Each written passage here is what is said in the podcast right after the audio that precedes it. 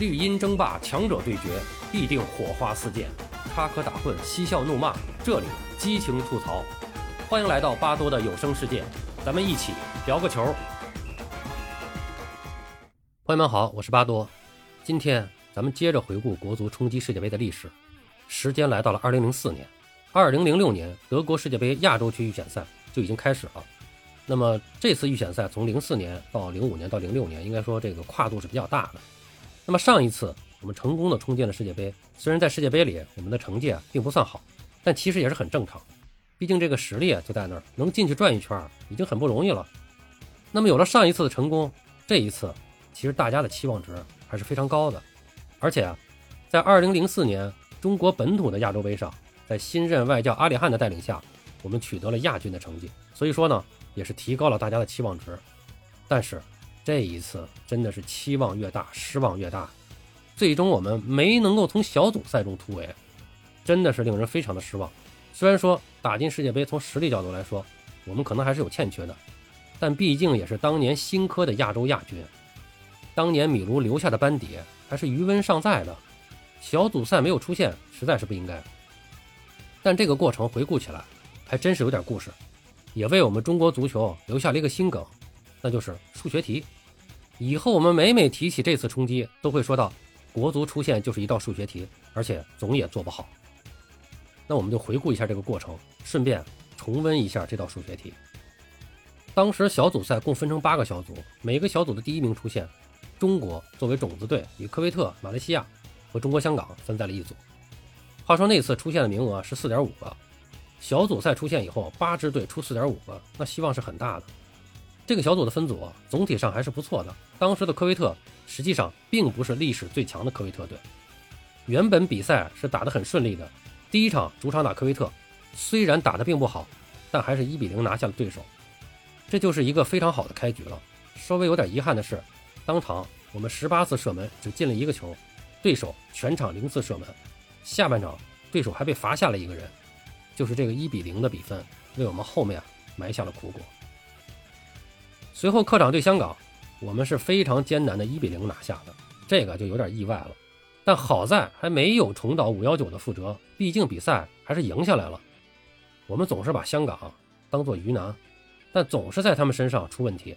在这以后，我们在冲击世界杯的路上还多次遇到香港队，每一次都很麻烦，以至于后面几次一看分组结果有香港队，在舆论一片看好的情况下，我总是说，历史上看。和香港队分在一组，我们就没得过什么好结果，每每总是严重。当然这也是后话了哈，今天咱们就不多说了。随后主场对马来西亚，那这个比赛就比较轻松了，四比零拿下还可以。但是下一轮到了马来西亚的主场，国足打的就非常的艰难，最终凭借李金羽的进球，一比零艰难战胜对手。要命的是，在这场比赛中，郑智再次得到黄牌，将在下一场停赛。那么大家可能注意到了，我一直在强调这个比分，面对弱队，我们有两个一比零，这真的是致命的问题。到最后一场就看出来了，这数学题啊，就是我们自己给自己出的。刚才说到政治停赛，这里边简单说一下当时国足的这个阵容情况。二零零二年世界杯以后，以范志毅为代表的一批球员，基本上就淡出国足了啊，除了个别老将还在。那么健力宝一批就成了主力框架，而年轻一代的精英代表就是郑智了。他已经开始成为国足的核心级人物，但是当时由于没有合适的中后卫人选，郑智始终是被阿里汉安排在了中后卫的位置上和李玮峰搭档。那么尽管这样做，确实是有损国足的中场实力，但相对来说没有一个靠谱的中后卫，这个问题确实更大。中场毕竟还有邵佳一等人正当打。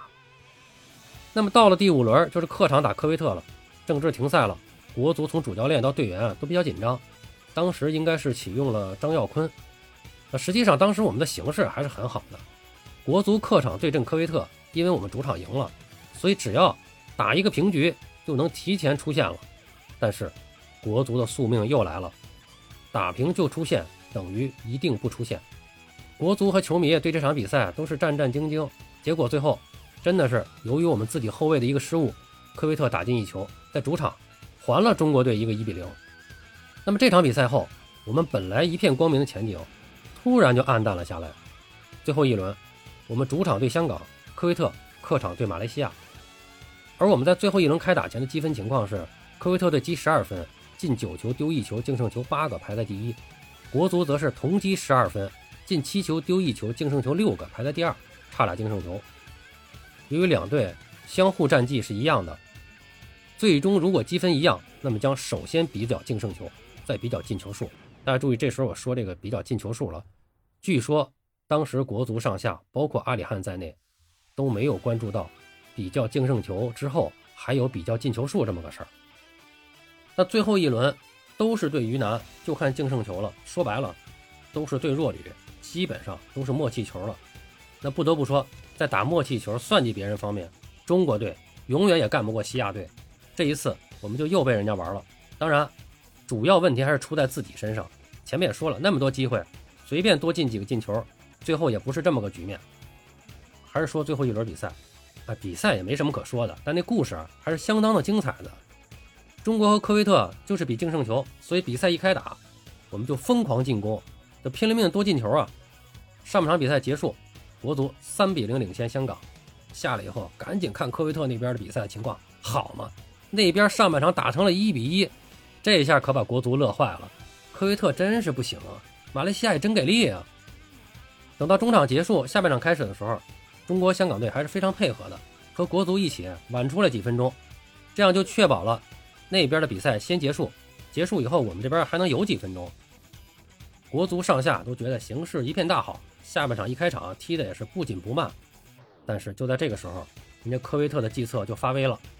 下半场开始啊还正常，还是一比一，但是打了一会儿以后，风云突变。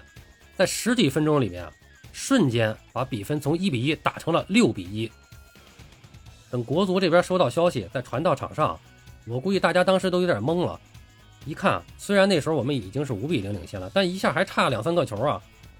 赶紧发起猛攻，那比赛打的就非常的生涩，非常的吃力了。但是还是在比赛快结束的时候，把比分打成了七比零。这时候戏剧性的一幕又出现了。当时我跟很多人一样，我们都坐在电视前看直播，那么都发现，哎，这国足在打进第七个球以后啊放松了，最后几分钟也不像前面那么着急了，不紧不慢呢就把最后几分钟踢完了。据说是在打进第七个球以后，那边的比赛已经结束了，有国足的工作人员就传达信息到场上，进球数够了，出现了。那么当时我从电视上看到的情况就是这样的：先是比赛结束了，队员们一脸茫然。互相问话，我估计就是在问到底够没够，出现了吗？然后电视里面的现场解说是这么说的，就是大概的意思啊，我们是和科威特的战绩啊持平了，净胜球啊也是一样的，那么需要打附加赛了。哎，以当时的实力看啊，如果正常发挥啊，拿下科威特还是希望很大的。然后现场那个直播画面就结束了，回到了央视的演播室，当时是黄健翔在后方演播室主持当天的节目。他一上来就说，还是大概意思啊，就是前方直播评论员说的有误，净胜球是平了，但还要比进球数，我们在进球数上是落后的，非常遗憾，我们已经出局了。我当时就觉得这简直是太奇葩了，国足上下就连这个规则啊，还有这进球数都算不明白吗？这真的是对我们的极大羞辱。说句不好听的，打假球、作弊，然后打了人家一个七比零的大胜，最后还被人家玩了。死在一个进球数上，被淘汰了。毫无疑问，那次失利是国足冲击道路上最耻辱的一场比赛，也让我们看到所谓的健力宝一批，加上神指带的超白金一代，相比于九七年、二零零一年两届国足，实力上退步是明显的。下一期咱们继续回顾后面的冲击之路，就会发现这个退步竟然是持续的。好了。今天就聊这么多吧，巴多聊个球，我们下期再见。